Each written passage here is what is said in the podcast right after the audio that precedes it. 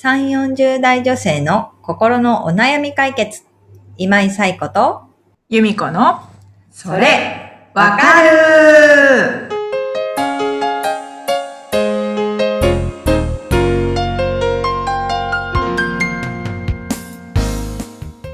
はい。というわけで、11月第3週のそれわかるが始まりました。皆さんよろしくお願いしますよ。ろしくお願いします。はい。もうすっかり秋どころか冬が近づいてういんますけどね。ねいかがお過ごしでしょうか。今日もお悩みいただいておりますので、由美子さん、はいお願いします。はい。では、ご紹介させていただきます。リンゴスターさん、42歳の方からです。はい。まもなく子供のお受験が始まります。小学校の受験です。何かアドバイスがあればお願いいたします。とのことです。はい。リンゴスターさん、ありがとうございます。ありがとうございます。小学校受験ということで、もしかしたらもう始まってたりとかするのかな、終わってたりするのかな？か、わかんないですけれども。ねじ時期的に。ねえ、小学校の受験って早いですもんね。はい。はい。何かアドバイスがあればということなんですけれども、ちょっと、えっ、と、まあね、お勉強の面からアドバイスできることは もちろん何もないので、えっと、はい今日はですね、そうですね、私、睡眠指導もやってるので、一つ睡眠の面からお話ができたらいいかなと思っています。はい。はい。えー、小学校受験ということで今、まあ5、6歳の子たちですよね。うん。ですけれども、えっ、と、睡眠時間、何時間とっているでしょうかっていうところですね、まず。で、睡眠ってすごく大切な役割があって、もちろん疲労回復とかうん。いうことと、あとはまあ、体の成長ですよね。っていうところはもちろんあるんですけれども、実は記憶の定着とか、えーその日あったことの情報整理みたいなことも、あの、寝てる間にしています。なので、睡眠時間をしっかりと取るっていうことが、今日学んだことをきちんと記憶として定着させるっていうことに対してすごく大事なんですけれども、なんか意外と見落とされがちだったりとかもして、勉強を優先させてしまって睡眠時間が少なくなってしまったりとか、うんいうことあると思うんですよね。なので、えっ、と、睡眠時間をしっかりととっていただきたいなっていうのは思っています。で、えっ、と、理想の睡眠時間っていうところでいくと、うん。アメリカの、えー方で発表されているもので、えっ、と、3歳から5歳で11時間から13時間。うん。6歳から13歳で9時間から13時間。まあ、幅がありますけどね。うんあの、っていうふうに言われています。で、まあ、5、6歳の子っていうことを考えると、まあ、10時間とか、11時間とうかん取れるといいかなっていうところはやっぱりありますよね。で、例えばじゃあ10時間だとして、朝7時に起きるんだったら夜9時には寝る。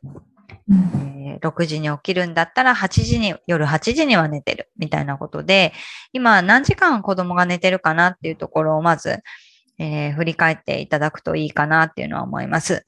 で、まあ、睡眠不足になると、あの、集中力が低下していくとかいうこともありますし、注意力が散漫になるっていうこととかもありますし、えっ、と、情緒面で不安定になるっていうところも、まあ、睡眠っていう面から見られてくることがあります。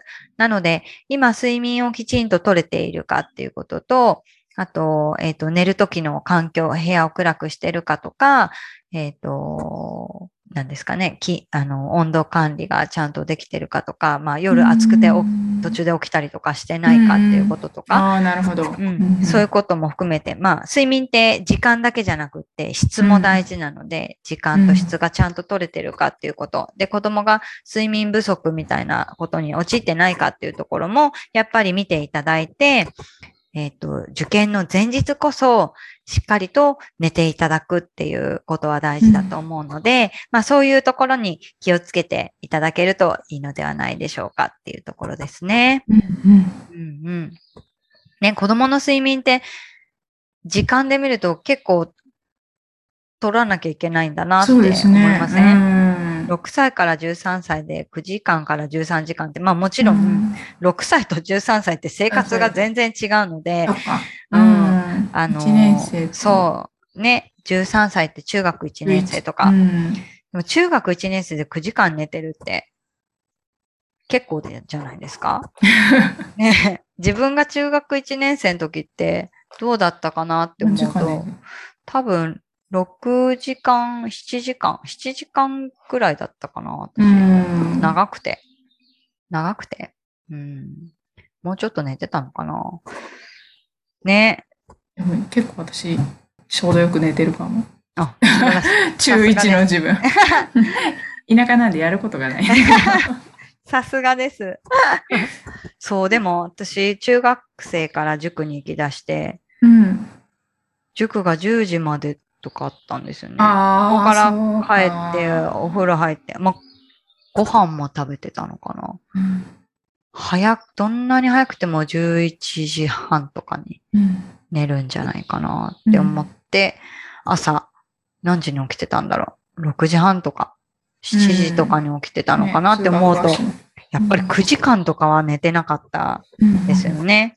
でもやっぱり寝るってすごく大事なことなので、あの、睡眠をちゃんと取らせてあげるっていうのは、親が、うんなるほど。ね、勉強のやる気になるかどうかは本人次第だけど、うん睡眠をちゃんと取るように生活環境を整えたりとか、生生活習慣づけてあげたりっていうのは親ができることなので、で、子供が大人と同じ睡眠時間になるのは18歳なんですね。